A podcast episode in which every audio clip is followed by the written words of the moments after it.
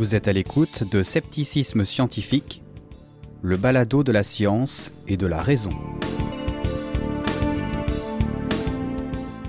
Vous êtes à l'écoute d'Anthropodcast. L'anthropode quoi? L'Anthropodcast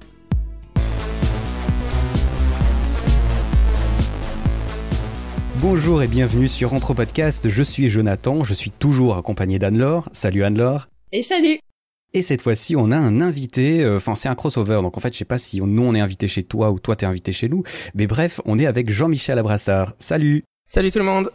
Bah écoute, ça me fait très très plaisir de te recevoir euh, sur Anthropodcast parce que je suis un fan de ton podcast, j'ose le dire, depuis euh, enfin ça fait plus de, de six ans je crois que tu fais du podcast mais ça fait trois ans euh, que j'écoute euh, euh, ton podcast scepticisme scientifique. Et puis c'est grâce c'est grâce à podcast science je pense. Comme beaucoup de choses que j'écoute. Donc ça nous fait très plaisir de te recevoir pour parler un petit peu de scepticisme scientifique. On avait le projet de faire des épisodes un petit peu plus complexes avec toi de parler de sujets compliqués engagés. Puis on s'est dit mais finalement, euh, beaucoup de gens euh, savent pas du tout ce que c'est le scepticisme scientifique. Donc, euh, si on part sur une mauvaise base, ça va être difficile de, de monter dessus. Donc, est-ce que tu peux nous dire, alors déjà, qu'est-ce que c'est ton podcast? Et puis après parler un petit peu de ce que c'est le scepticisme scientifique Alors, le scepticisme scientifique, c'est oui, c'est une question en fait plus compliquée qu'il n'y paraît. Euh, oui. Euh, comme toujours, quoi. alors déjà, peut-être mhm. peut ton podcast. Alors pour ceux qui connaissent pas, de quoi tu parles, combien il y a d'épisodes, euh, voilà. Ah ouais, ah ouais, il faut, faut être un peu voilà égocentrique. Commençons par parler de moi. Exactement. N'ayons pas honte. Du petit, du micro au macro. ouais, donc mon podcast, effectivement, il s'appelle Scepticisme scientifique. Alors, le sous-titre, c'est le balado de la science et de la raison. Euh, je pense que ça donne déjà un peu le, une idée du contenu. Euh, et c'est vrai que je l'ai créé euh, effectivement il y, a, il y a six ans. Là, on vient, on vient juste de fêter un peu les, les six ans et l'épisode numéro 300 du, du podcast. et voilà, je l'ai créé justement pour en fait expliquer ou présenter un peu le, le, scepticisme dans le monde francophone où c'est beaucoup moins connu que dans le monde anglo-saxon. Donc ça va être une, une des, un des aspects de la réponse, c'est-à-dire que il y a un peu le, le scepticisme à l'américaine et puis euh, quelque chose d'un peu similaire en France euh, qui s'appelle la zététique. Enfin, c'est pas un peu similaire, c'est la même chose, mais disons qu'il y a quand même un peu des, des, des couleurs locales euh, entre les deux pratiques.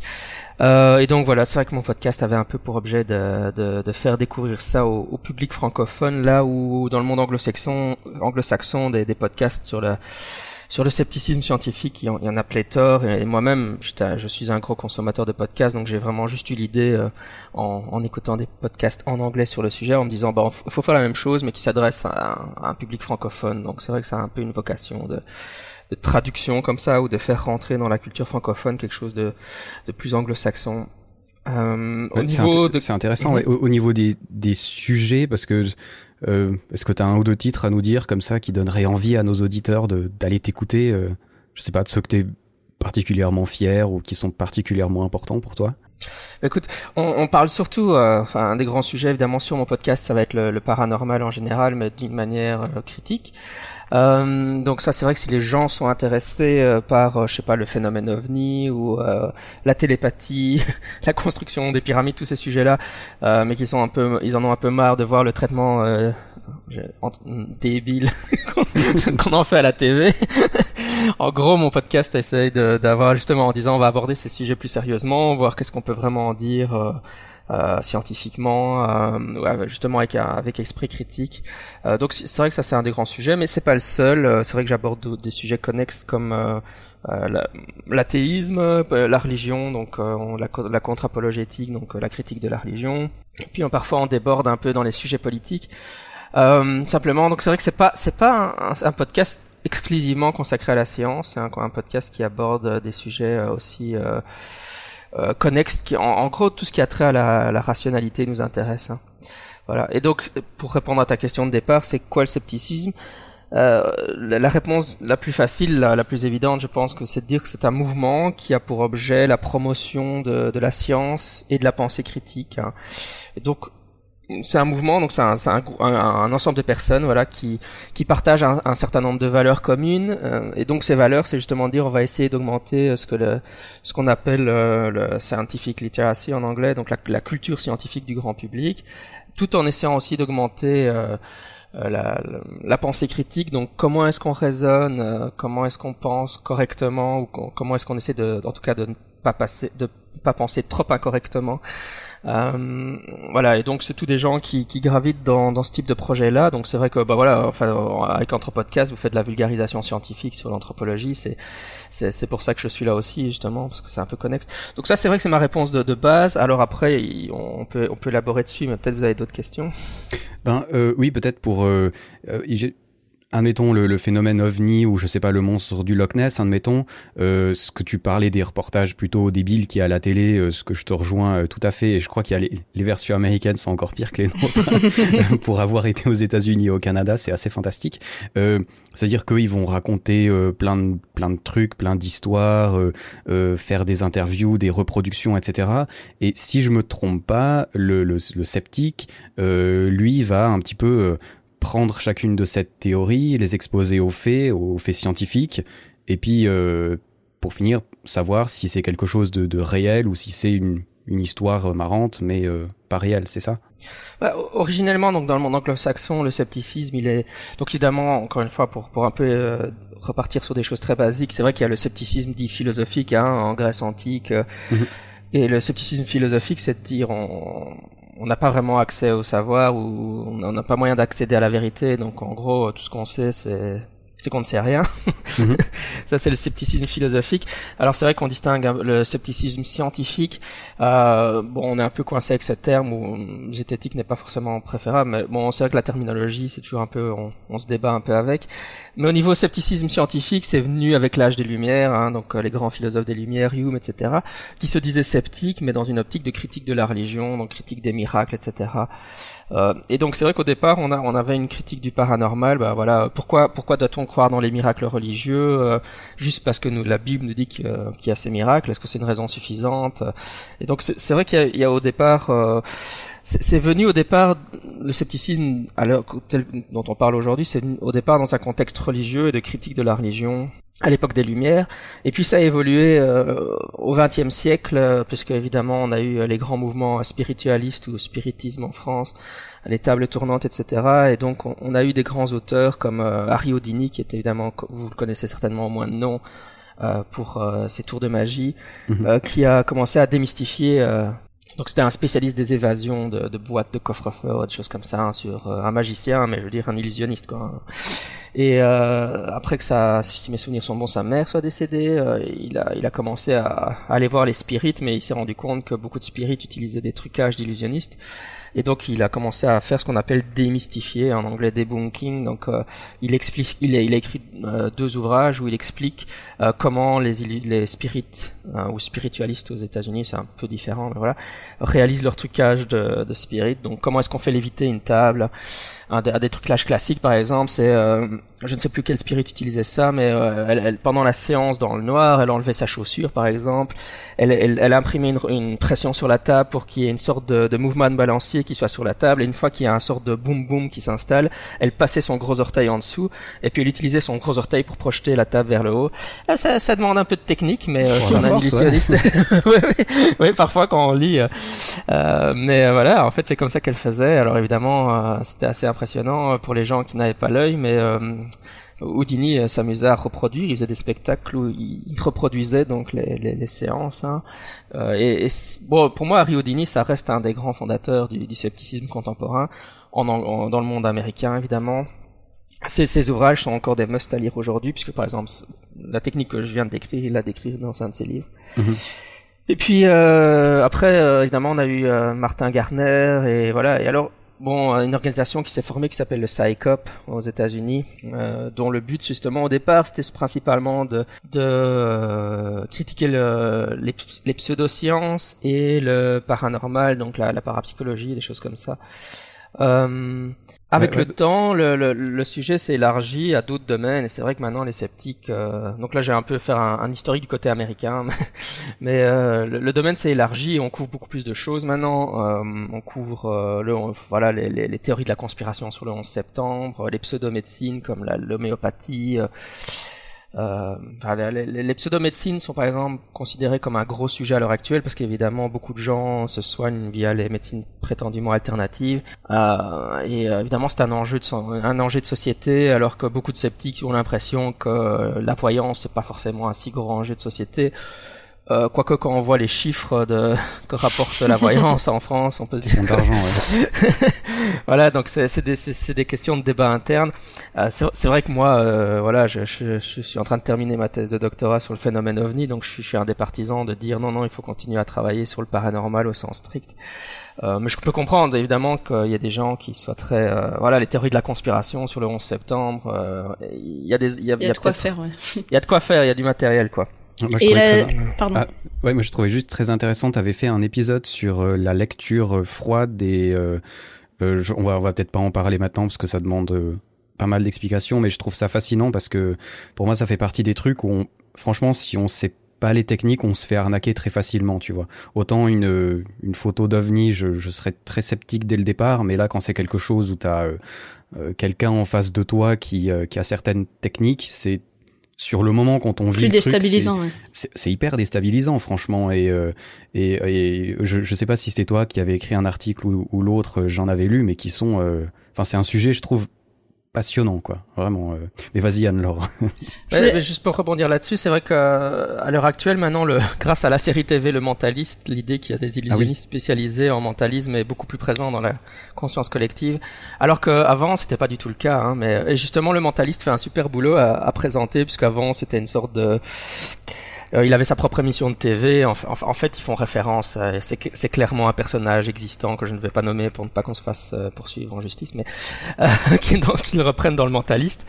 Et, euh, et, évidemment, dans le mentaliste, ils disent ben non, en fait, c'est juste des trucs. Et, ils expliquent vraiment comment il fait. Donc c'est très intéressant. Et je pense qu'une fois qu'on commence, enfin, c'est intéressant qu'une série TV grand public comme ça face à un, travail d'explication de, de, ces techniques. Mais ceci dit, il y a plein de gens qui se font encore avoir tout le temps, même autrement. Par exemple, il y a un mentaliste américain, euh, britannique, qui euh, fait des tours de mentaliste euh, en prétendant que c'est grâce à la PNL, euh, programmation neuro neurolinguistique, qui est un domaine critiqué par les sceptiques. Il, il justifie ses capacités de mentaliste par la PNL, alors qu'on sait très bien qu'en réalité c'est pas la PNL, la PNL qu'il utilise. Hein.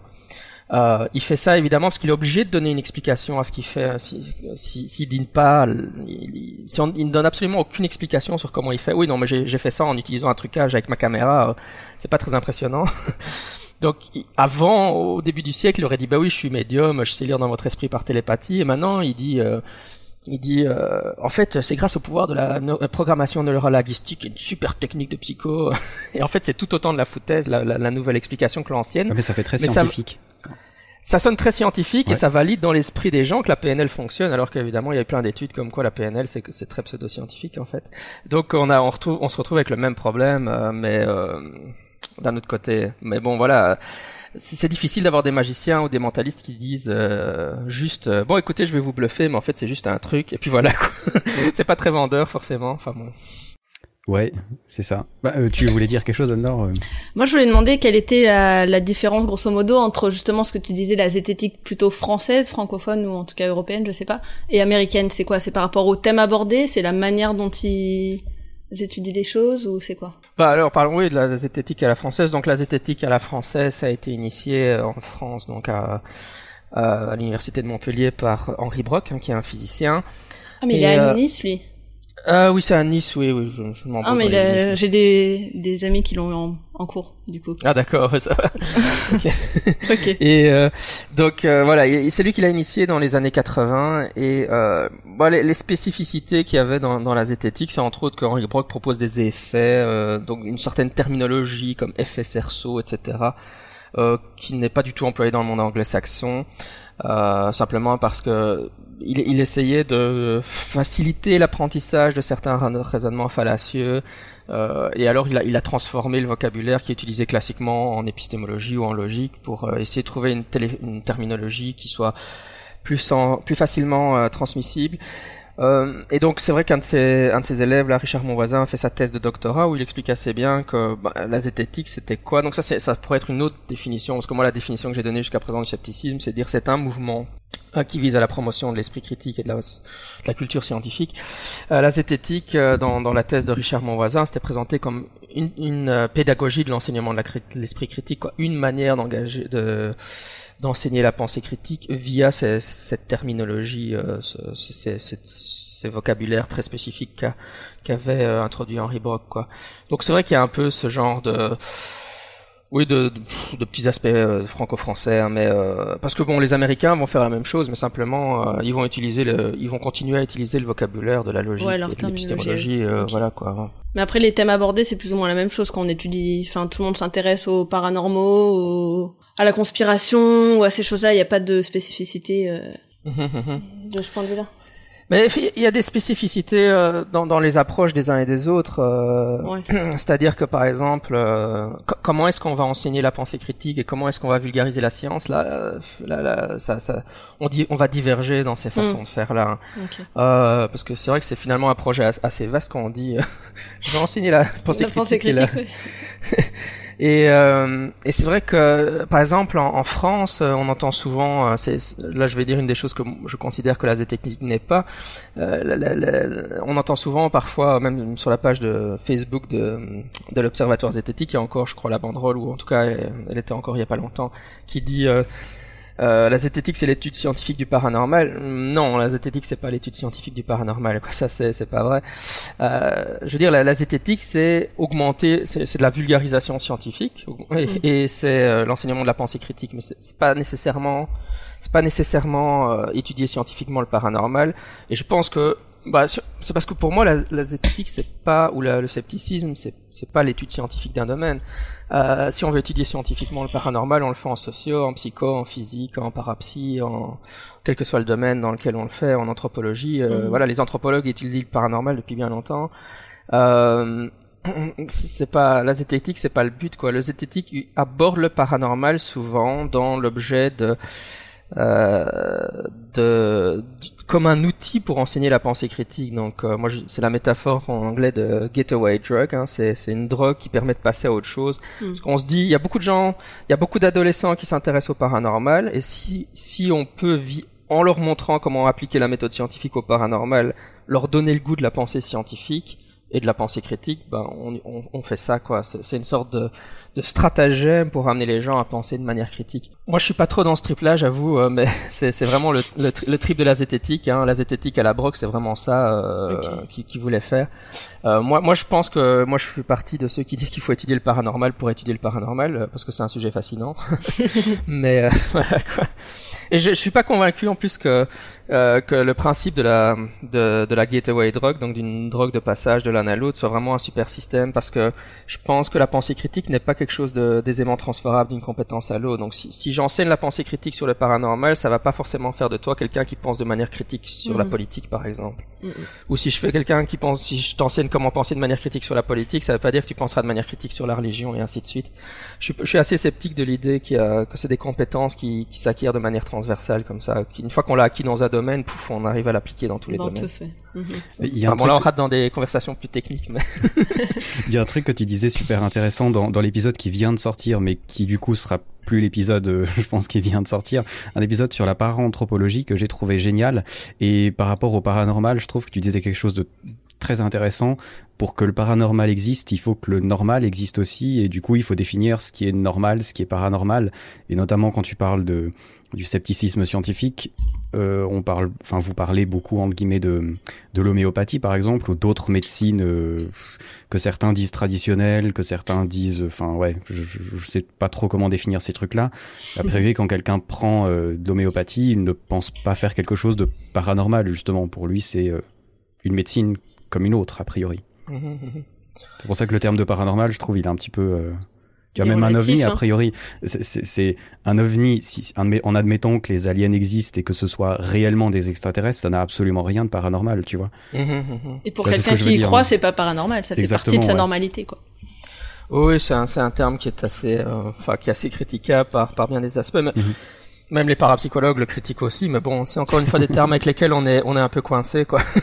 C'est-à-dire que le paranormal c'est le paranormal c'est ce qui c'est ce qui ne serait pas encore accepté par le consensus scientifique euh, ou voilà ce qui est rejeté par le consensus scientifique, on pourrait prendre ça comme une hmm. définition. Ben évidemment, si on définit comme ça le paranormal, on, une hypothèse rejetée par le consensus scientifique, euh, ben, si un jour cette hypothèse est acceptée par le consensus par scientifique, par par nature, elle ne sera plus paranormale par définition quoi. Hmm.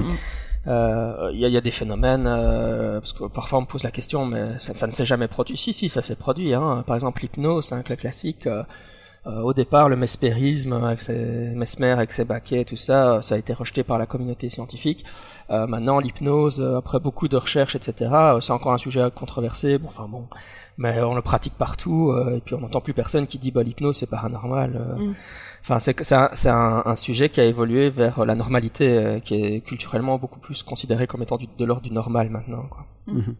J'aurais une question aussi. Euh, moi, je, je euh, juste oui. Oui, vas-y, vas-y. parce que c'est vrai que j'ai pas réagi sur ce que tu disais, mais cette citation-là, c'est vraiment un bel exemple de l'anthropologie appliquée au paranormal. C'est vrai que c'est parce qu'en fait, c'est la culture qui définit qu'est-ce qui est paranormal mhm. aussi. Et c'est ça que je trouvais super intéressant.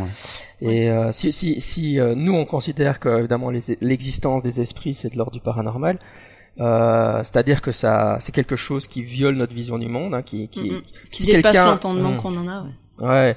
Si quelqu'un tout d'un coup a une a l'impression que sa maison est hantée, euh, il, il, il, va il va avoir un, les, les, les, psychologues cliniciens qui travaillent sur le paranormal, ils, ils expliqueraient mieux, mieux que ça que moi, mais ils ont euh, voilà, comme comme comme ce phénomène de hantise euh, interfère avec sa vision du monde, c'est ça qui va générer un, une euh, comment une détresse psychologique chez lui parce qu'en fait c'est un choc pour sa vision du monde quoi.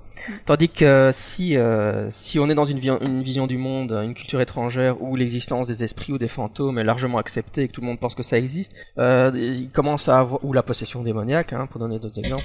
Euh, si sa maison est hantée, ben je veux dire pour lui, il va faire bah oui évidemment qu'elle est hantée. tout le monde sait que les fantômes existent et bon il faut juste que j'aille chez le chez le guérissier, euh, le guérisseur, le sourcier, le chaman, qui saura quoi faire. Hein. Oui c'est ça, c'est que le fait que ça soit aussi accepté par la culture, ça fait que la culture répond à ces choses-là et que du coup il y a tout plein de rituels et de choses qui sont faites pour euh, alors que nous on a un peu un vide par rapport à ça quoi. Le fait que ça soit pas intégré dans notre système de représentation voilà, donc c'est pour ça qu'il y a des gens qui, qui parlent de, de psychoclinique, qui voudraient développer un peu la psychologie clinique sur le sujet.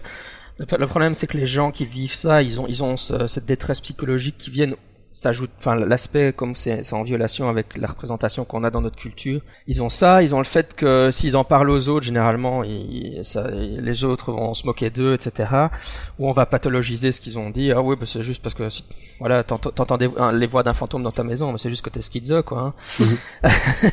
et et alors ces gens-là, ben ils savent plus chez qui se tourner, et donc qu'est-ce qu'ils vont faire? Ils vont ils vont aller euh, chez euh, chez chez chez les chez nos chamans à nous, mais enfin généralement c'est plutôt qui sont pas top quoi hein, c'est un peu des voyants ou des choses qui font des choses. Alors ces psychologues ils disent mais non il faudrait encourager ces gens-là à aller consulter des psychologues formés à aider les gens qui ont qui ont des expériences on appelle ça des expériences exceptionnelles dans la littérature. Parce que quand on voit les sondages d'expériences exceptionnelles c'est c'est énorme hein, les gens rapportent.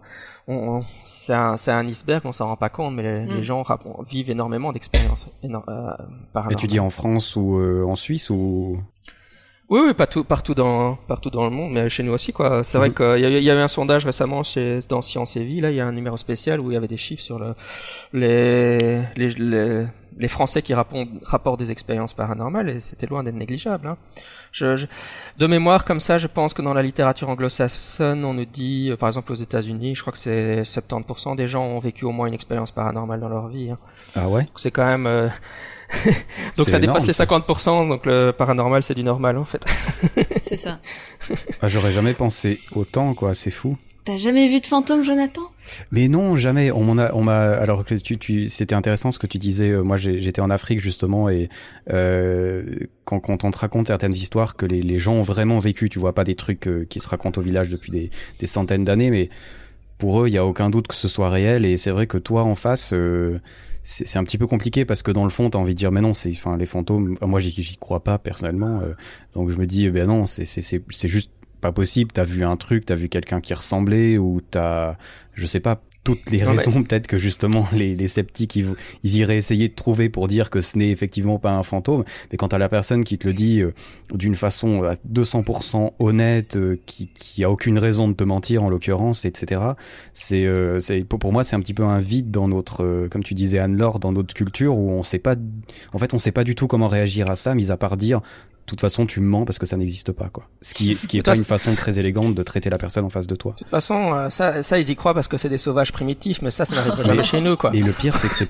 ça, ça pas long. Il, cherche, il cherche l'embrouille, là. un Français ne pourrait pas rapporter ce genre d'expérience, ça n'existe pas chez nous. Nous, on est civilisés.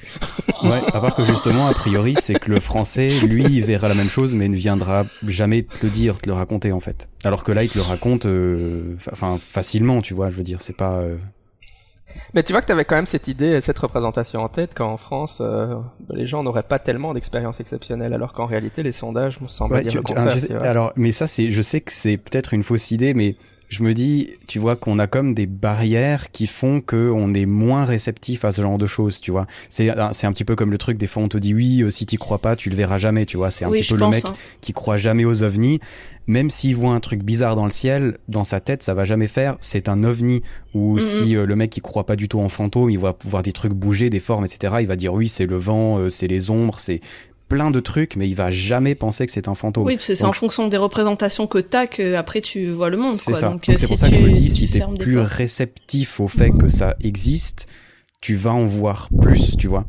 Mais après, si tu dis, enfin, 70%, je trouve ça euh, impressionnant. Beaucoup, hein. Mm. Ah ouais, vraiment. Ceci dit, je louerais toujours euh, nos amis belges qui disent 70% et non 70 comme ça. Oh, 70%. ah, oui, je trouve que c'est hein. très intéressant. Ouais, 70% c'est énorme. Hein. Oui, ben, je pense que ce que tu dis, euh, c'est assez décrit dans la littérature. Hein. Euh, c'est vrai que souvent les psychologues du psychologie anomalistique, donc les psychologues qui étudient le paranormal, hein, ils font des études où ils font, on fait des échelles de croyances au paranormal, et puis on, on demande aux gens de rapporter leurs expériences. Et c'est clair que si tu as c'est enfin, une façon empirique de valider ce que tu viens de dire. Hein. Si, si, les gens ont une forte croyance au paranormal, ils ont tendance à rapporter plus d'expérience. Pour la raison que tu viens d'expliquer très bien, c'est évidemment un problème d'étiquetage. Hein. Ils vont plus facilement avoir tendance à étiqueter les expériences qu'ils vivent comme étant paranormales. Inversement, euh, les sceptiques qui scorent très bas en croyance au paranormal pourraient être confrontés à des phénomènes paranormaux et ne pas les étiqueter paranormaux pour la même raison. Il euh, y, a eu une expérience de ce type-là réalisée par Richard Wiseman où, il invite les gens à une séance et puis euh, de séance spirit. Et puis euh, il, fait, il y a des objets qui se déplacent sur la table et en fait les, les objets se déplacent objectivement euh, puisque c'est fait par trucage d'illusionniste. Hein. Enfin, c'est un laboratoire, c'est un, bah, c'est un dispositif expérimental, quoi. Et puis après, tu corrèles ça avec euh, avec la, la, croyance au paranormal des gens, mais évidemment, euh, les sceptiques tendent à sous-estimer ou quand, quand ils rapportent le déplacement de l'objet, à dire, ils disent que l'objet c'est moins déplacé que ce qu'il s'est objectivement déplacé, mm. puisqu'évidemment, il ne peut pas se déplacer puisque ça n'existe pas ce genre de choses. et donc, la, la, croyance influence dans les peut, peut influencer dans les deux sens. Mais maintenant, maintenant, je pense qu'il y aura de toute façon un, un, un au-delà de l'impact de la croyance au paranormal des sujets, tu vas avoir euh, un certain nombre d'expériences qui, qui existeront malgré tout, parce que les sorties hors du corps, euh, les expériences de mort imminente, il euh, y, a, y, a, des tas d'expériences exceptionnelles de ce type-là qui se produiront que tu y crois ou pas. Hein. Mm-hmm. donc voilà, une sortie, une expérience de, une sortie hors du corps, par exemple, si si si ton, tu es prédisposé à avoir ce type d'expérience, si tu as, si as le bon, euh, bon cerveau et bon système nerveux pour ça, tu l'auras, euh, que, que tu as une croyance importante au paranormal ou pas. Ah, mais du coup, le sceptique qui vivrait ça, euh, est-ce qu'il oserait le dire? Enfin, tu vois, je veux dire. Bah peut-être qu'avant non, mais parce que je, je, je pense que peut-être qu'avant les gens auraient eu peur de le dire en se disant non c'est pas possible, mm. etc. Mais à l'heure actuelle, je, je veux dire, tout le monde sait que les expériences de sortie au décor sont des phénomènes qui se produisent pour de vrai. La, la question n'est pas de savoir si le phénomène existe, la, la question c'est de savoir comment l'expliquer. Mm. C'est-à-dire est-ce que les gens sortent réellement, donc explication dualiste, est-ce que ton âme sort vraiment de ton corps, ou est-ce qu'on peut expliquer ce phénomène-là de manière euh, non dualiste, donc euh, comme étant évidemment généré une, une, illusion générée par ton cerveau. Mais personne ne doute que le, le phénomène des sorties hors du corps se produise réellement. Donc euh, bon là il y a aussi des choses. Notre culture doit aussi évoluer sur ces questions-là et on doit quand même se rendre compte d'un certain nombre de choses. S'il y a encore des sceptiques qui se disent bah non les, les sortir du corps le voyage astral comme on l'appelait à l'ancienne ça n'existe pas du tout bah, pas voilà ils ont pas lu la littérature hein, donc faut un peu leur, euh, il faut un peu leur expliquer, bah si, en fait ça existe. Ouais. Tu, tu demandais Anne-Laure avant une des différences entre scepticisme scientifique français, euh, francophone, on va dire, et américain. Je sais pas si c'est vrai, mais j'ai le sentiment qu'il y a beaucoup plus de de lutte entre guillemets contre la religion ou de promotion de l'athéisme, je sais pas vraiment lequel terme est le plus véridique, du côté américain que du côté français. Euh, je sais pas si c'est en réaction parce que quand tu es aux États-Unis, tu vois que la religion, elle a quand même, à mon avis, plus d'importance et plus d'implication dans la vie euh, des gens encore aujourd'hui qu'en France. Donc, euh, est-ce qu'on se dit en France maintenant, c'est un petit peu passé de mode, donc on n'a plus besoin de lutter contre? Enfin, je sais pas si euh, si je le vois bien, mais il me semble que les, les Américains en, parlent beaucoup plus et luttent plus contre. Oui, ça c'est une question très complexe. Je, je, je comprends très bien d'où te vient cette perception. Euh, je, je, pense qu'elle est en, grande partie vraie. C'est vrai que les Américains ont par exemple la problématique du créationnisme et pendant pendant très longtemps, je crois que les, les sceptiques européens ont pensé que c'était un problème purement américain, mais oui, qu'aux écoles on avait passé ça depuis longtemps euh, chez nous. Même, mais on se rend compte que c'est pas du tout le cas à l'heure actuelle. Mm. Je pense que le, le, créationnisme fait une montée chez nous. Euh, etc. Donc, euh, mais c'est vrai qu'aux États-Unis, ça, a été évidemment un enjeu important pendant, pendant, bah, ça, ça l'est encore en fait hein, pour pour des raisons, voilà, historiques.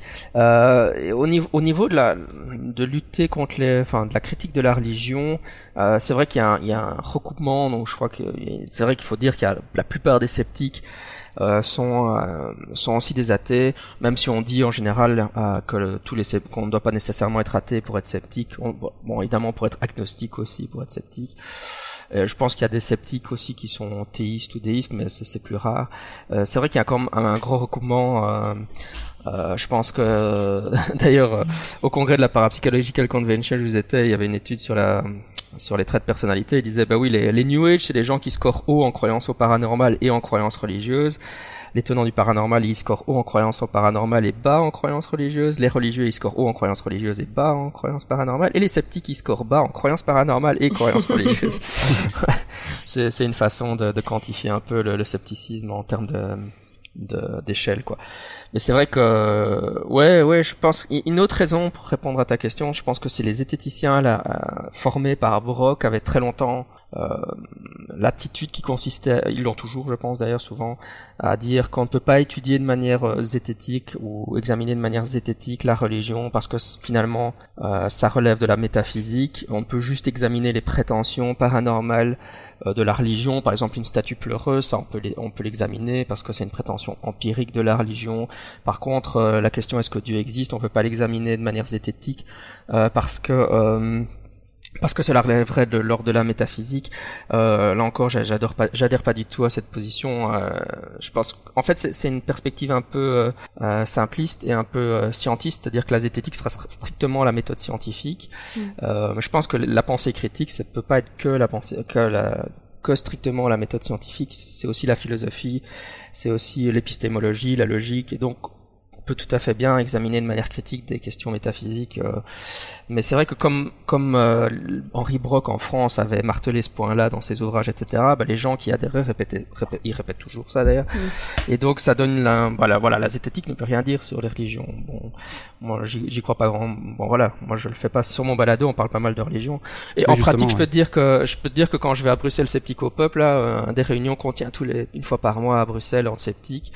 Euh, si au moment des questions-réponses des gens dans la salle, euh, après 10 minutes, on est en train de parler de religion, hein, c'est c'est un sujet qui revient très très vite. Quoi, ça hein, questionne euh, beaucoup les gens. Ouais. Ah ouais, c'est c'est intéressant. Et je, après, on va peut-être aller dans les questions, dans d'autres questions, mais euh, il me semble que si il y a des problèmes parfois avec avec la science ou à comprendre les sceptiques, c'est que les gens, on leur dit pas vraiment ce que c'est la science. Enfin, tu vois le le principe, comme tu disais, de de la logique ou ou de, de, de, de, tester des théories, d'aller chercher les faits, et puis aussi le fait que finalement on sait rien dans le sens où euh, on sait aujourd'hui, avec la connaissance d'aujourd'hui, on peut établir quelque chose qui est vrai aujourd'hui, mais qui sera peut-être faux demain avec euh, d'autres euh, d'autres découvertes ou, ou d'autres théories ou d'autres observations. Et il me semble que ça, on... enfin, par exemple, moi à l'école, il me semble qu'on m'avait dit, voilà, il y a la science, tu vois. Genre, qui dit la, vérité. voilà, elle est là, elle dit la vérité, il faut croire ce qu'elle dit et elle bouge pas, quoi. Et euh, je sais pas si ça a changé maintenant à l'école, mais il me semble que c'est un des, un des mm. défauts, tu vois. J'ai presque envie de dire que normalement, un citoyen, euh, par essence, devrait être euh, sceptique à un minimum, tu vois, je veux dire. ça devrait mm. presque être normal, si tu veux. Ça devrait s'apprendre. Oui, ouais, en fait c'est ça. Oui, je suis tout à fait d'accord. Je pense que la zététique, en gros, si, si l'école et l'université faisaient tout à fait c'est bien son travail on n'en aurait pas du tout besoin hein. en gros c'est ça c'est la, la, zététique ou la, le scepticisme c'est un peu une, une béquille enfin voilà c'est un, un bandage sur, sur, un problème qui, qui, qui est lié à l'éducation hmm. mais euh, Enfin, ceci dit, je pense, euh, c'est pas seulement l'éducation. C'est vrai que je suis en train de mettre des bémols à, à moi-même dans ma propre tête. c'est que, c'est-à-dire qu'évidemment, les, je pense qu'on a, de, point de vue évolutionniste, etc. On a, on a un penchant naturel à, par exemple, on a un penchant naturel à être dualiste. Hein. Euh, mhm. Il y a eu des études intéressantes chez les enfants qui ont été faites. Euh, donc c'est pas seulement l'éducation qui nous dit qu'on doit être dualiste, c'est juste qu'intuitivement, intuitivement, la, la, la, position dualiste, c'est la première qui nous vient à l'esprit. Quoi. C'est, on doit quasiment, on doit quasiment lutter contre ça. Et donc c'est pour ça, euh, c'est pas seulement l'éducation, c'est aussi, euh, c'est la, c'est la manière dont, quoi. ouais, c'est la manière dont on, dont l'être humain pense de manière très imparfaite. euh, voilà, donc c'est vrai que je pense que la, la, la grande force du, du scepticisme, c'est et, et, le scepticisme et la zététique que j'adore vraiment, et ce que j'essaye de faire de sur mon balado, c'est ça, c'est d'essayer d'expliquer aux gens euh, comment euh, non pas des contenus mais, la, mais la méthode quoi. En, gros le, scepticisme et la zététique à son à son plus grand à son meilleur c'est quand c'est quand on parle. On n'essaie pas d'expliquer des contenus de la science parce que les contenus de la science ils sont en évolution les théories n'arrêtent pas d'être révisées réfutées euh, débattues etc mais euh, au lieu d'enseigner des contenus, on enseigne la méthode. Donc comment comment est-ce qu'on comment est-ce qu'on sait que quelque chose est vrai euh, par rapport à, à faux Comment est-ce qu'on peut tendre vers la vérité euh, Ce qui inclut évidemment les aspects empiriques et les aspects logiques. Hein, mm. bah, enfin, ceci étant dit, les, les, sceptiques étant un mouvement composé d'êtres humains, fait d'êtres humains, c'est vrai qu'on a un certain nombre de contenus auxquels la, la la communauté sceptique adhère, de position. Euh, bon voilà, parfois, parfois ça peut un peu euh, poser problème, je pense, mais euh, euh, par exemple, pour, pour prendre un exemple, évidemment actuellement en France, il y a un énorme projet de la psychanalyse chez les sceptiques et les zététiciens. Mm-hmm qui a, un, qui a un certain nombre de fondements euh, historiques qui, qui justifient ce rejet euh, extrêmement violent, enfin fort de, des sceptiques. Quoi. Voilà, on bannit la psychanalyse dans, dans le champ de, des pseudosciences, hein. va des rétro-psychanalyses, va, va rejoindre un peu l'astrologie et, et, la, et la numérologie. Mais euh, mais en fait, euh, souvent, le problème, c'est que si, on veut faire ça, c'est qu'on est obligé d'adopter une, un point de vue épistémologique bien précis, c'est-à-dire que la seule science qui tient la route, c'est la science euh, empirique expérimentale, donc la psycho-expérimentale. Euh, mais si on limite la psychologie à la psychologie expérimentale, évidemment, l'anthropologie, elle en prend un coup, hein, parce qu'il n'y a pas beaucoup d'approches expérimentales dedans. voilà, donc c'est des positions qui peuvent mener à des, à des petits problèmes, quoi.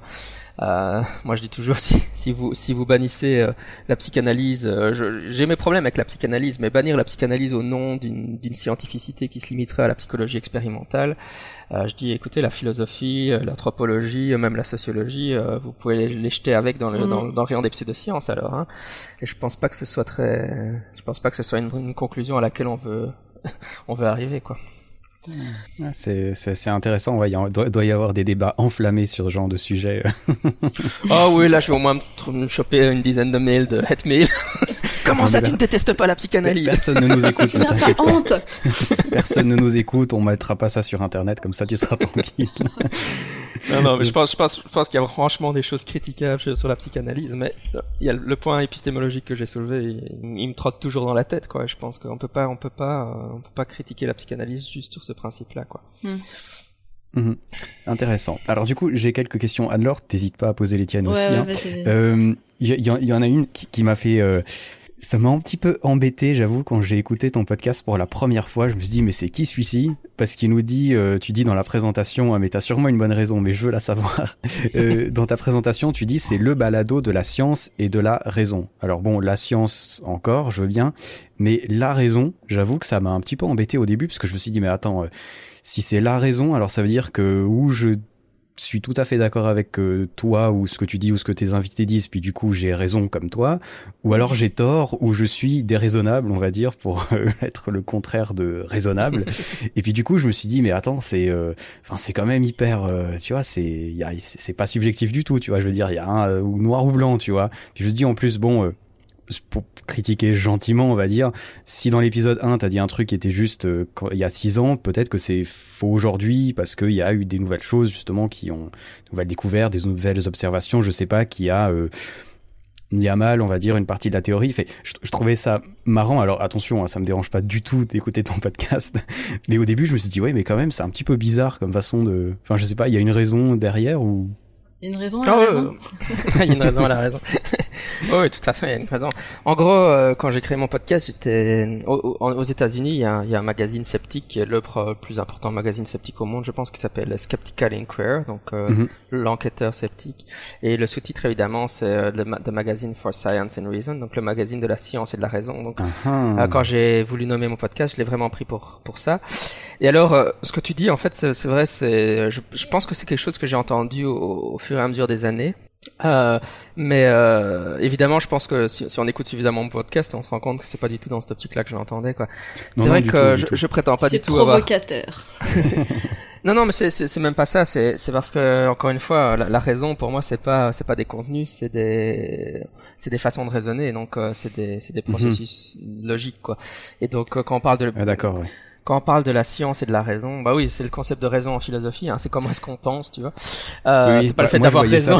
j'ai raison. du coup, bah, alors après, à force justement, comme tu dis, je me suis dit, mais non, c'est pas ça, parce que t'es pas du tout comme ça, tu vois. T'as, enfin, t'es pas quelqu'un d'orgueilleux, t'es très humble, tu tu tu t'offres la parole à tout le monde et tout, donc c'est pas du tout ça si tu veux. dis quand on mhm. m'a dit la raison, mais bon moi j'ai pas jamais fait de philosophie, alors du coup j'ai tilté dans j'ai raison, puis je me dis non mais attends, enfin qui c'est celui-là pour dire j'ai raison? Ah mais d'accord, la raison, ouais d'accord. Ah, c'est pas, mal, c'est pas mal, c'est vrai que c'est vraiment parce que tu vois je je pense que je pense que euh, voilà, je parlais de cette approche, euh, une approche qui limiterait le scepticisme à la science. Hein.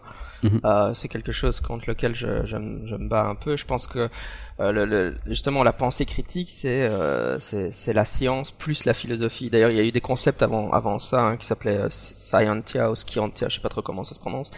Ou alors euh, Massimo Pilgocci, qui est un philosophe que j'aime bien, il parle de sci-fi pour science philosophie, hein, sci-fi, pas mal, science philosophie. euh, donc c'est pour ça, hein, je crois, science et raison, en fait, c'est science et pensée rationnelle, donc mm. en fait, mm-hmm. épistémologie et philosophie. Mais évidemment, le, le propre de la pensée rationnelle, c'est qu'on c'est qu'on sait que c'est quelque chose que j'aime beaucoup dire, c'est que en fait quand, quand je dis que les quand, quand on pense que les, il faut un, vrai sceptique c'est pas quelqu'un qui pense que les autres raisonnent mal c'est qui sait que lui raisonne mal c'est je pense que lorsqu'on s'illusionne et qu'on croit qu'on est soi-même raisonnable ce que, ce que j'entends beaucoup malheureusement il y, a, il y, a, souvent encore des sceptiques qui disent oui moi je suis raisonnable et les autres tout, tout, tout, toutes les gens qui m'entourent c'est la folie rationnelle euh, je crois qu'il a pas les gens qui tiennent ce discours là ils ont pas compris on, on est tous les foules irrationnelles y compris les sceptiques en fait être raisonnable c'est une c'est un combat c'est un idéal quoi c'est un peu comme mm. la philosophie, quoi. C'est l'amour de la raison. C'est une, quête permanente à laquelle on n'arrive jamais, quoi. Et je pense qu'un vrai sceptique, c'est quelqu'un qui, qui n'arrête pas d'examiner ses propres euh, volitions, ses propres pensées, euh, euh, pour essayer d'examiner là où, là où sont, ses raisonnements s'égarent. Et je suis certain que j'ai plein de, j'ai plein de mes raisonnements qui m'égarent. Le, le, but du jeu du scepticisme, c'est d'essayer d'en avoir le moins possible ou de les identifier le, mieux possible.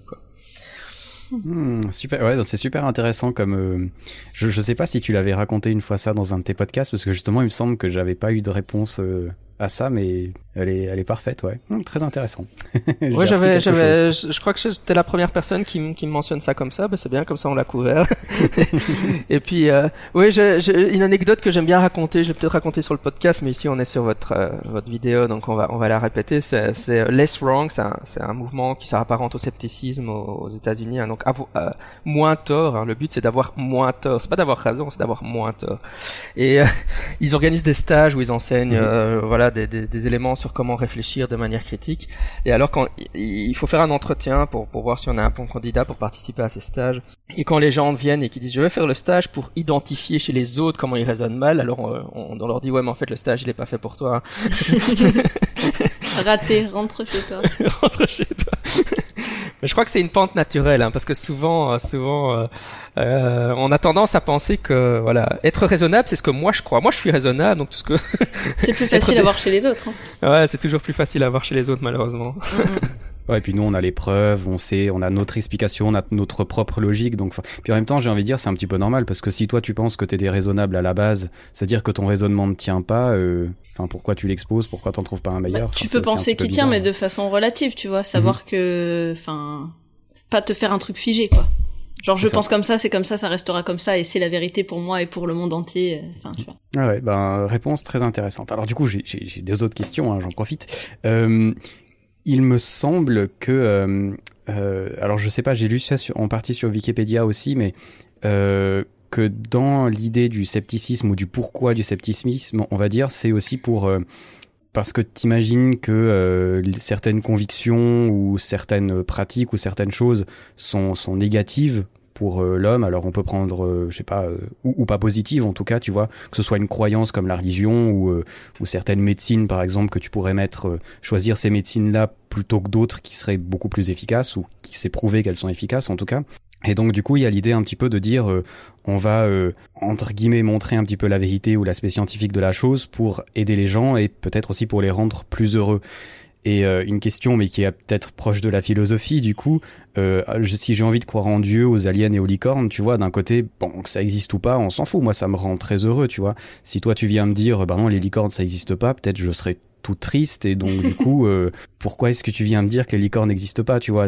Après tout si je crois du faux mais que ça me rend ma vie heureuse pourquoi pas me laisser dans ce faux tu vois?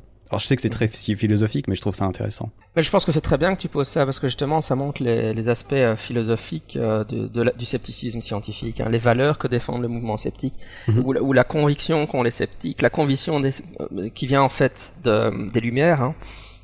Donc les Lumières, c'est un mouvement philosophique pour ceux qui savent pas, qui, qui est né au XVIIIe siècle, si mes sous, non, 19-18, oui, c'est ça, XVIIIe siècle, je pense, de mémoire, avec toute une série d'auteurs, et ces, ces auteurs on, euh, on, commençait à avoir ce genre de, de valeurs, c'est-à-dire le débat d'idées, la liberté d'expression, etc.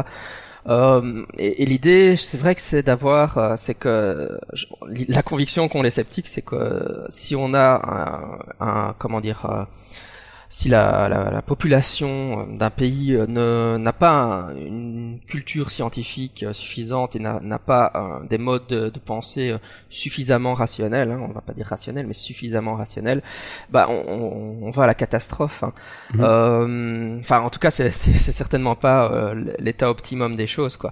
Et donc, le, le, le principe, évidemment, c'est de dire, bah, on va essayer d'encourager les gens à, plus de rationalité, à plus de culture scientifique, euh, et forcément ça, amènera à, à, de mauvaises choses. Bah, c'est un peu, euh, c'est un peu le, pour pour illustrer ce point-là, j'aime bien parler de Platon. Hein. Euh, quand quand Platon fonde, c'est lui qui invente le style de la philosophie, la philosophie politique. pourquoi est-ce qu'il l'a fait? Ben c'est parce qu'évidemment la, popul la populace d'Athènes a décidé de d'empoisonner, de forcer Socrate à s'empoisonner. Évidemment, le plus grand philosophe de tous les temps. Et qu'est-ce que décide la foule irrationnelle, faisons-lui boire la ciguë, c'est la meilleure chose à terre. Donc on voit la démocratie, euh, la démocratie euh, comme les, voilà, c'était une, proto-démocratie à Athènes et euh, ils prennent une, décision qui est finalement extrêmement irrationnelle, c'est-à-dire de forcer le plus, le premier philosophe de l'histoire occidentale à, se suicider. Et évidemment, Platon réagit à ça en se disant, bah zut, alors il faudrait peut-être qu'on fasse un peu de philopolitique pour réfléchir à ça, qu'est-ce qu'on fait avec ces, foules irrationnelles, quoi. Euh, bon, c'est un exemple qui vient de la philo, mais je pense que c'est ça un peu. Si, imagine, enfin, si tu, si tu dis, bon, on est dans un pays et euh, les gens prennent des décisions, mais sur des visions du monde complètement incorrectes de la réalité. Quoi. Donc ils perçoivent pas la réalité de la manière la plus optimum possible. Et euh, par exemple, ils croient que les licornes existent, et puis après euh, ils vont dire, bah, je vais voter euh, pour une loi de protection des licornes. Quoi. et peut-être qu'ils protégeront les forêts du coup, et que ça sera bien. oui, ça c'est toujours. on, peut, on peut faire de bonnes choses pour de mauvaises raisons. Et voilà, donc c'est un peu ça. Euh, voilà, sur, sur, un plan politique, je pense qu'évidemment, c'est vraiment optimum de d'encourager euh, l'ensemble des habitants d'un pays à, à, avoir une vision du monde la plus connectée possible avec euh, la réalité telle qu'elle peut être décrite par la science. J'arrête pas de mettre des guillemets partout, ça m'énerve. Bon. Ah, T'es un peu obligé parce que bon, rien que la réalité, enfin, vu la culture, etc. De toute manière, enfin que ce soit rationnel ou pas, enfin, on est toujours on peut pas être que rationnel ou que irrationnel, on est toujours un peu des deux et tu enfin oui, tu peux avoir cet idéal d'une d'une société où les gens sont euh, totalement rationnels et pleinement conscients de leur réalité tout ça mais euh, mais on peut prendre des très mauvaises décisions aussi dans un état rationnel entre guillemets quoi. Oui, c'est c'est Donc euh, après oui, c'est sûr on en faut plein de guillemets quoi. Oui, non, mais enfin, prendre des décisions, des mauvaises décisions dans un état rationnel, ça, je- je, je pense qu'à ce moment-là, il faudra redéfinir ce qu'on entend par rationnel, parce que si on prend des mauvaises décisions dans un état rationnel, c'est que c'est pas réellement un état rationnel. Mais euh, mais euh, en fait, de toute façon, ce que ce- les, les guillemets que je mets, c'est c'est que c'est vraiment un idéal. Mais je pense Mhm. que c'est c'est un peu lutter contre Don Quichotte contre les moulins, quoi. hein, euh, et je pense qu'il faut vraiment. En fait, on veut pas avoir une culture de. Enfin, de toute façon, c'est une caricature, mais bon. Faut pour- s'en pour tout- approcher au, au plus quoi. la caricature, ça serait d'avoir une civilisation à la, à la Vulcain dans Star Trek, quoi, hein, qui examine tout de manière parfaite. Euh, voilà. Mais euh... Par rapport à ce que tu dis, je trouve que ça a des conséquences politiques euh, actuelles.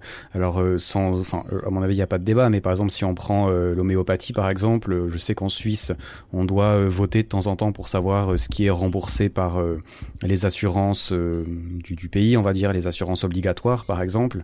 Euh, ça a des conséquences de, de, de, de dizaines, voire plus, millions de, de francs suisses par année. Donc, euh, Là, à la rigueur, on serait content si les gens euh, décident de dépenser de l'argent pour euh, une médecine qui agit réellement, plutôt que pour quelque chose qui est euh, qui, est, qui agit moins, on va dire. ouais, voilà, donc, euh, donc à ce niveau-là, ça a des vraies considérations politiques et là, avoir un esprit scientifique et s'attacher à des à des vraies études scientifiques, à mon avis, c'est important, pas seulement pour euh, est-ce qu'on sauve les licornes ou pas, mais enfin, finalement, c'est notre argent qu'on balance par les fenêtres pour quelque chose de bien. Ou 10 millions pour sauver les licornes, la Suisse n'est plus d'accord. un, un sceptique peut-être qui te dira il vaut mieux dépenser 10 millions pour les licornes que 20 millions pour les homéopathies, mais bon.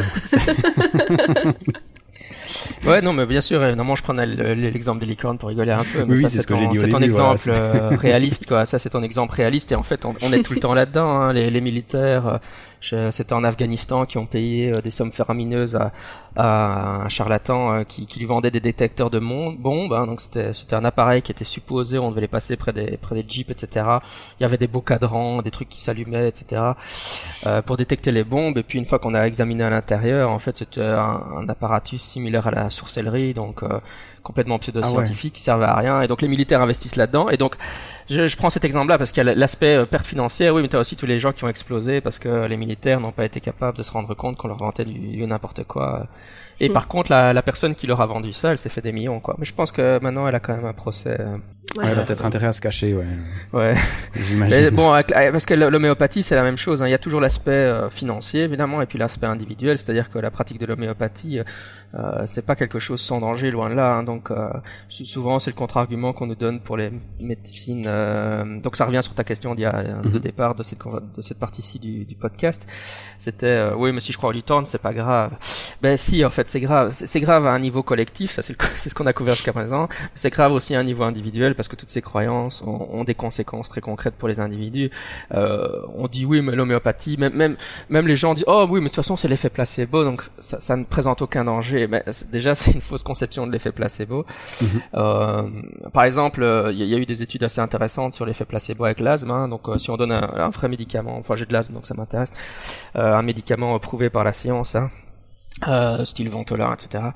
Euh, ces médicaments-là, évidemment, ils donnent l'impression d'aller mieux, subjectivement, mais objectivement aussi, ils, ils maintiennent la capacité respiratoire, tandis que les médicaments qui sont placebo, ils- si on demande aux gens est-ce que vous respirez mieux, ils répondent subjectivement oui, mais la capacité respiratoire, elle diminue objectivement quand même. Quoi. Mhm. Euh, donc, c'est pas c'est pas strictement équivalent. Quoi. La, la poudre de parlimpintin, ça donne l'illusion psychologique qu'on va mieux, mais l'illusion psychologique qu'on va mieux, ça veut pas dire objectivement aller mieux. C'est ce que les gens ont souvent euh, souvent une mauvaise compréhension de l'effet placebo. Quoi. Et Mhm. donc il y a un chouette, enfin un chouette, euh, il y a un site qui s'appelle what'stheharm.com, hein, quel est le quel est le mal.com. donc si les gens veulent déprimer un bon coup, ils peuvent y aller. Euh, c'est un gars qui collecte euh, tous les articles euh, qu'il- sur lesquels il tombe dans la main, dans- en anglais, hein, c'est en anglais malheureusement, mais concernant tous les pseudomédecines, donc euh, acupuncture, euh, homéopathie, euh, enfin chiropractie, tous ces machins là. Et euh, il, les, il, co- il collecte tous les articles où on voit que quelqu'un est mort à cause d'une de ces pratiques ou quelqu'un a été handicapés à cause de ces pratiques, etc. C'est charmant à lire, mais au moins on a une immense base de données de tous les dégâts que ça peut faire.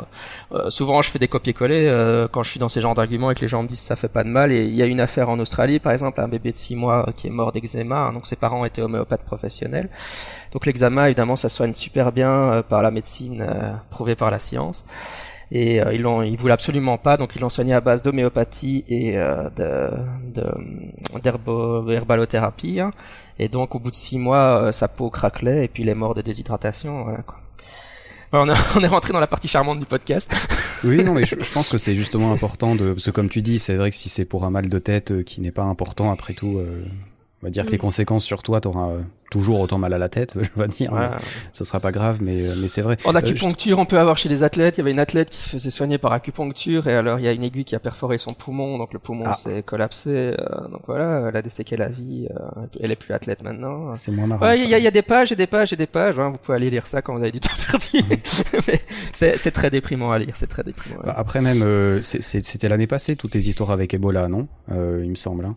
à peu près à la même période que maintenant. Euh, il me semble qu'il y a, y a, beaucoup de choses comme ça, puis même si on part euh, de choses dans l'espace ou n'importe quoi, en réalité, il y a beaucoup de... On, on voit que l'humain, entre guillemets, euh, au sens communautaire, ses croyances et tout ça, peuvent vraiment faire d'énormes dégâts, quoi. Euh, là, par exemple, typiquement, alors euh, c'est vrai qu'après, on n'a pas critiqué les croyances des autres, mais euh, mais des gens qui avaient, mais non, mais quand t'as quelqu'un qui a Ebola, par exemple, puis qui se dit ah ben non, moi la médecine de blanc, ça ça m'intéresse pas, ça va pas me guérir, il faut que j'aille au sorcier de mon village. Si tu veux, lui, il a une façon tout à fait logique de répondre à, son problème de maladie. Mhm. Le problème, c'est que sur le chemin, il va faire beaucoup de morts et il va arriver dans son village et ils vont, il va avoir 90% de morts au, au bout d'un mois. Et en fait, du coup, même si c'est, après, c'est vrai que c'est là où c'est trouve très compliqué parce qu'on attaque euh, à la croyance des gens. Alors est-ce que euh, est-ce qu'on doit leur dire mais non le sorcier c'est des conneries, ça marche pas, euh, prends des médicaments parce que c'est ça qui marche.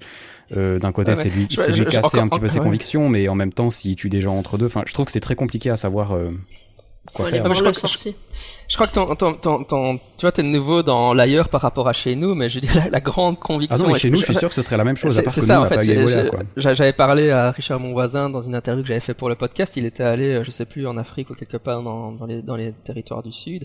Et il s'est, en observant euh, ce que pensaient les gens, il, s'est dit, mais au lieu de plutôt que d'aller aider euh, les entre guillemets primitif à, penser mieux, on a exactement les mêmes problèmes chez nous, donc commençons par chez nous. Et, c'est ça. Tu, pourquoi jeter la, la, pierre aux gens qui disent euh, je vais aller ah non, je prenais un exemple comme ça. non, non, non, parce bien que, sûr. Parce qu'Ebola, en l'occurrence, c'est euh, c'est grave très très vite, tu vois. Mais je, suis convaincu que si on avait ça chez nous, on aurait des comportements qui seraient similaires. Ça, c'est vrai. À part qu'on l'a pas eu pour l'instant. Oui, bien sûr. Mais pour pour donner un exemple occidental, euh, dans notre culture, bah évidemment, il y a plein de gens qui sont allés en Afrique en prenant des médicaments homéopathiques pour protéger ces maladies. Mais c'est exactement la même réflexe que d'aller chez un chaman. Euh, c'est voilà. En fait, l'irrationnel était autant chez nous qu'ailleurs. Hein, c'est ça. Mais souvent, c'est vrai qu'on a, on a, on moi, je pense. C'est pour ça que j'essaie peut-être d'insister là-dessus dans un podcast consacré à l'anthropologie on a quand même l'idée à l'arrière de notre tête que chez nous, on serait plus rationnel, quoi. Et je crois que c'est vraiment un bon message à envoyer aux auditeurs de dire non, non. Euh, en fait, c'est pas vrai. c'est pas vrai. Des, fois, ce qu'il y a, c'est que moi, j'ai, alors, je, parle de moi vraiment très personnellement. Quand j'ai un problème de santé, par exemple, je vais voir un médecin, ça me semble logique. C'est la première chose que je fais. Mais par exemple, si tu veux parler de la Suisse, je, tu, je sais même pas si t'en as pas parlé pendant un portal, un, un de tes podcasts. C'est un truc qui s'appelle le secret. Ah oui, oui, bien sûr. Euh, il y a ça dans le, alors c'est, c'est une partie dans Suisse, surtout dans le Jura et c'est euh, hyper répandu des gens qui euh, alors c'est surtout pour les brûlures je crois que ça marche ou des trucs comme ça je sais pas parce que alors moi je l'ai jamais fait parce que bien sûr euh, ça me semble fort peu scientifique comme manière de faire mais euh, t'as un truc tu dois téléphoner à quelqu'un qui a le secret il y a un, tu dois faire un truc et après visiblement ça, ça, ça va bien alors j'imagine que c'est pour si c'est pour une brûlure qui est de toute façon pas grave mais si je suis presque convaincu que t'en avais déjà parlé mhm. parce qu'en fait, tu, tu parlais aussi du temps après le téléphone. Enfin, je sais plus. Il y a, y a, des trucs il y a des vraies recherches qui ont été faites dessus, du coup.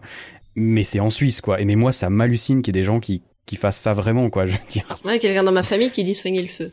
Ah ouais. ouais. c'est, des pratiques qui rentrent de plus en plus, hein. mm, mm, mm. dans, plus en plus à l'hôpital aussi. Hein. Euh, euh je pense. bon, là, c'est choquant carrément. Il y a des mouvements vraiment importants de. Bon, remarque, voilà, d'intégration ça, ça dans euh, la médecine, euh, dans la médecine scientifique. Hein en disant bah oui on va intégrer ces principes. Je pense que le, le mouvement des médecines alternatives euh, gagne largement le, le combat idéologique, hein, euh, les, les sceptiques. Mais c'est intelligent, je pense. Pour revenir par exemple à l'exemple de du gars euh, qui a Ebola et qui va voir son son chaman ou son mec là dans son village.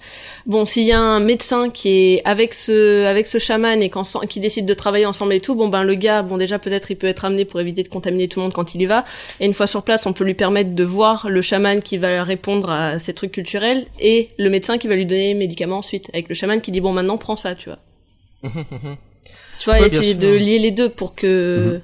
donc après qu'il y ait des trucs alternatifs aussi dans les hôpitaux, ça peut permettre aux gens de dire ok maintenant tu te soignes, tu prends ton traitement, mais euh, on, ouais, bon, moi, je, je, sais que, alors après, c'est mon père une fois qui avait été chez un médecin, mais parfaitement euh, un vrai médecin, quoi. Je veux dire. Un vrai médecin. Je sais que c'est, je sais que c'est faux à la base de dire ça, mais bref, un médecin qui a fait des études en Suisse, etc. En doctorat, qui a un doctorat euh, qui lui avait, euh, alors là, c'était la, la pendule, je crois. Puis mon père, il mhm. avait dit, mais attends, mais enfin, qu'est-ce que tu me sors là, enfin?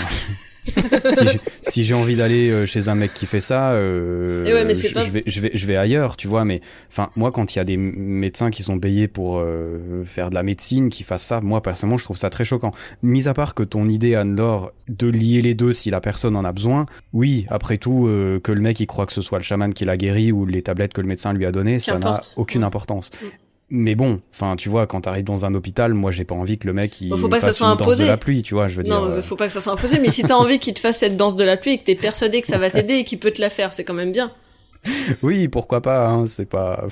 Mais les, les, les, points que soulève Anne-Laure sont super intéressants parce que c'est des, des, questions, ah, mais elle est intéressante, qu'on a. Hein, oui, bien, bien entendu qu'elle est intéressante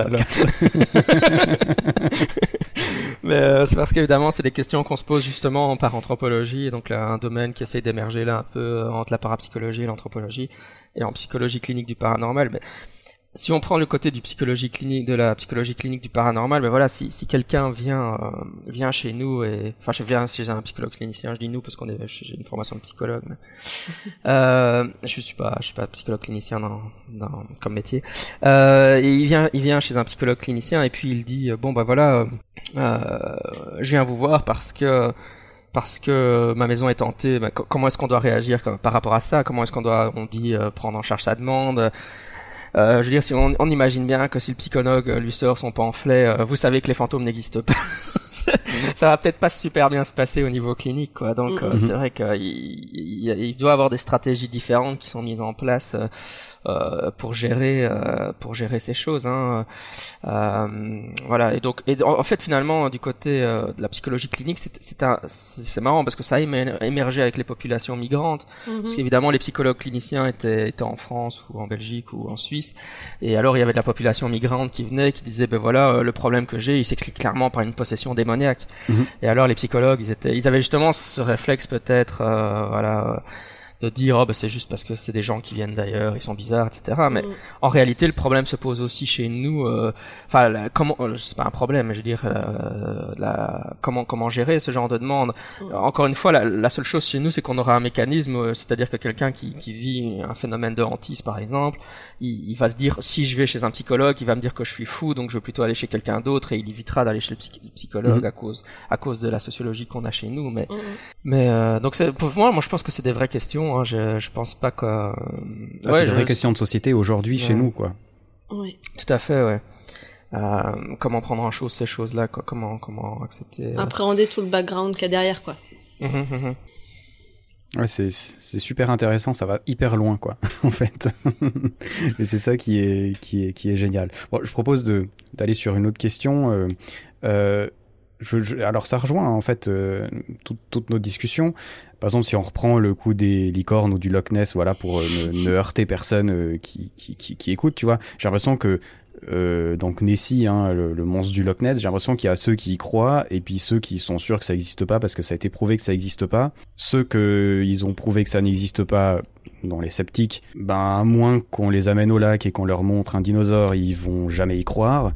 Et les mecs qui y croient, tu pourras leur démonter n'importe quelle photo, n'importe quelle observation, leur montrer des radars, des machins, ils continueront à y croire. Donc est-ce qu'au bout d'un moment, le, sceptique, il est sur des vieilles histoires comme ça, est-ce qu'il est pas, de toute façon, euh, il, est perdant, quoi. Je veux dire, il, arrive à convaincre ceux qui sont déjà convaincus et ceux qui sont pas convaincus, il les convaincra jamais, quoi. comment est-ce que tu, enfin, c'est quoi la réaction par rapport à ça ou? Oui, il y a beaucoup, il y a beaucoup de, il y a beaucoup de gens qui résonnent, qui, qui fassent on discute souvent de ce point-là, mais je pense que la réponse de base à ça, c'est que tu, en fait, un sceptique euh, qui essaye de, de démystifier un phénomène, on va dire la croyance dans les licornes, Mhm. il s'ad- il s'adresse pas réellement aux gens qui croient Mhm. dur comme fer aux licornes. Mais à celui qui veut avoir de la connaissance dessus. euh, Voilà, il s'adresse, il s'adresse toujours à la, à la minorité silencieuse qui n'a pas vraiment d'opinion. Ou voilà. Ah Donc, euh, par exemple, sur l'homéopathie, euh, où il y a des, voilà, parce que pour prendre un exemple, il y a des enjeux, il y a des auditeurs certainement qui sont convaincus que l'homéopathie, fonctionne, et puis euh, il faut, peut-être les envoyer sur le site du pharmacien. Tu, connais toi, Jean-Michel. Hein Ouais, bien sûr, je l'ai, même tu connais en Anne-Laure. vrai, ouais. Non. Alors c'est un c'est un Québécois qui fait des petites BD. Euh, lui, il est vraiment pharmacien. Et il fait plein de petites BD. Elles sont elles sont mortelles. Franchement, c'est Ah, trop bien. il a un, il a un je sais, il a un talent d'expliquer les choses en, quelques lignes justement, notamment sur l'homéopathie. Dernièrement, il en a fait un sur euh, les, jus de fruits ou trucs euh, vitamines et tout ça. Et quand tu lis, c'est à mourir de rire. Mais justement, ça, ça, ça fait changer le truc parce qu'en fait, après, quand toi t'es au magasin puis tu te dis tiens, est-ce que j'achète ça, tu, tu te rappelles du truc et voilà, tu, tu le fais ou tu le fais pas, mais en tout cas, tu le fais pour une bonne raison, quoi.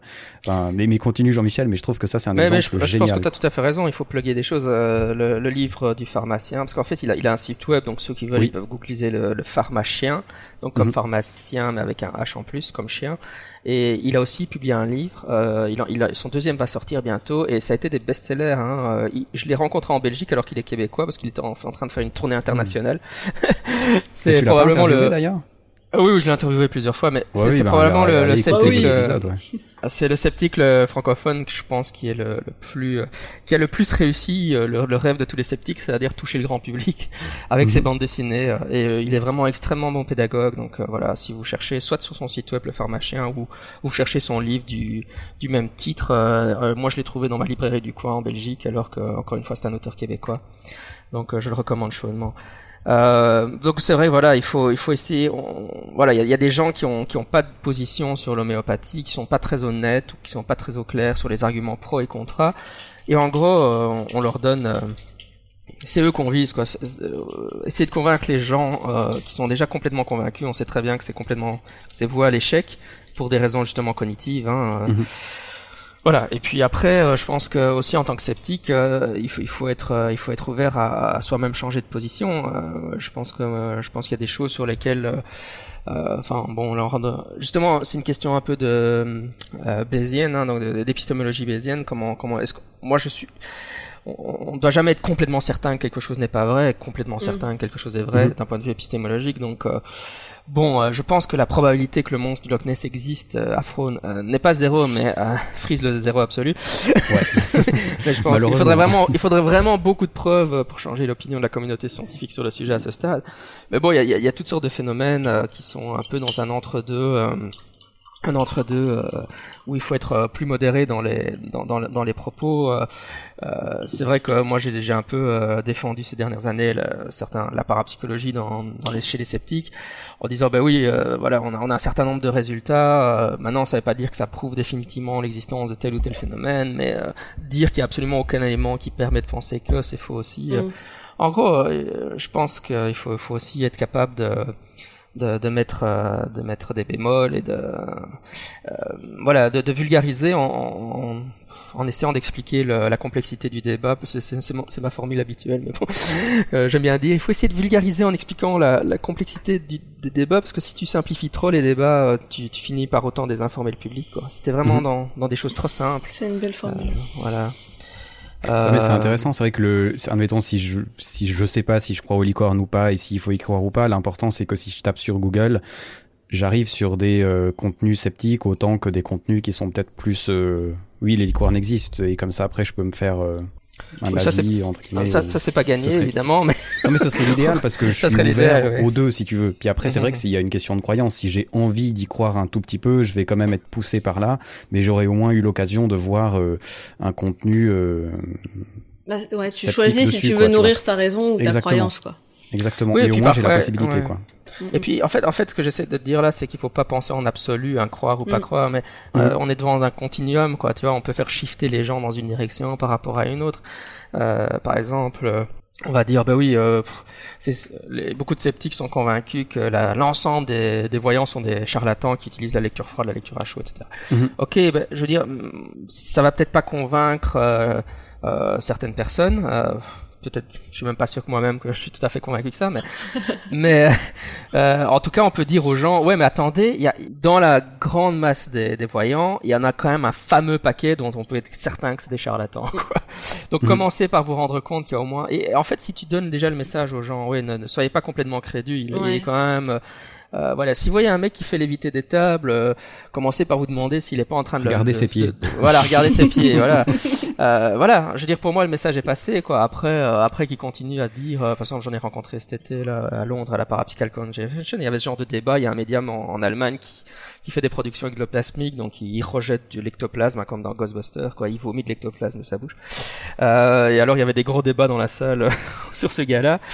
voilà, euh, je veux dire, euh, l'important c'est que les gens aient quand même dans leur tête l'idée que le gars est est probablement en train de frauder quoi. Donc euh, qu'ils y réfléchissent plutôt que gober juste euh, voilà, donc parce que si, si, on a absolument aucune idée que c'est que c'est possible de faire ce genre de taux par un truc par illusionniste la, la personne elle va le voir et puis elle va tomber en pamoison quand il fait son truc euh, mm, mm. c'est plus moi je pense que c'est plus ça vers ça qu'il faut arriver. C'est ça la pensée critique quoi. Essayer de envisager les contre-arguments qu'on pourrait opposer à ce que vous êtes en train ce qu'on mm. ce qu'on est en train de vous dire ou de vous montrer quoi j'ai oublié des tas de sujets, vous avez compris le concept, alors pour pas trop vous saouler, je vais m'arrêter d'un coup sec. Enfin, pas si sec que ça, mais ça va s'arrêter quand même. La raison, c'est que le reste dure encore 45 minutes et que ça faisait trop long. La suite sera donc dans deux semaines.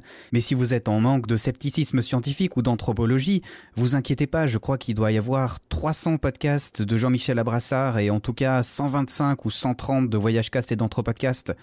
Donc tranquille, vous pouvez rattraper votre retard durant ces deux prochaines semaines. Ah, ciao, bonsoir.